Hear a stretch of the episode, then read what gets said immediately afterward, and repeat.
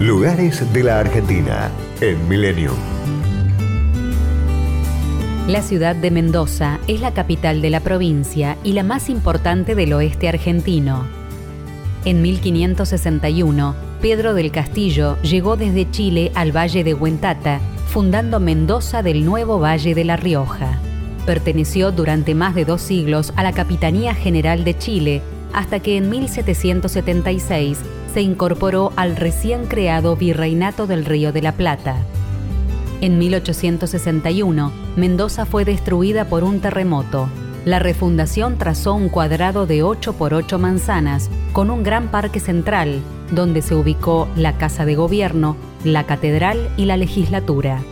Otras cuatro plazas, ubicadas en las diagonales del polígono, completan este urbanismo neoclásico del siglo XIX ubicada al pie de la cordillera de los Andes, forma un oasis de cultivo merced a los ríos Mendoza y Tunuyán.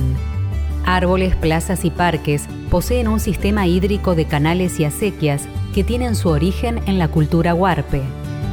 Entre los espacios siempre verdes se destacan el Parque General San Martín, la Plaza Independencia y el Parque Central. La presencia del general San Martín, primero como gobernador y luego como organizador del ejército de los Andes, la jerarquizó en tiempos de la lucha por la independencia americana.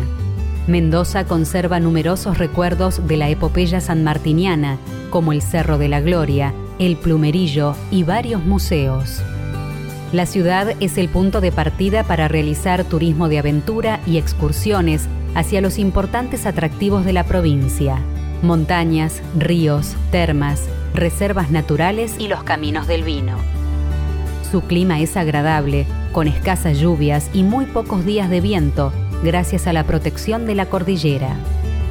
La ciudad de Mendoza, capital internacional del vino, punto estratégico del desarrollo del Mercosur y principal vínculo con Chile. Destinos, culturas y valores Lugares de la Argentina en Millennium. Podcast Millennium.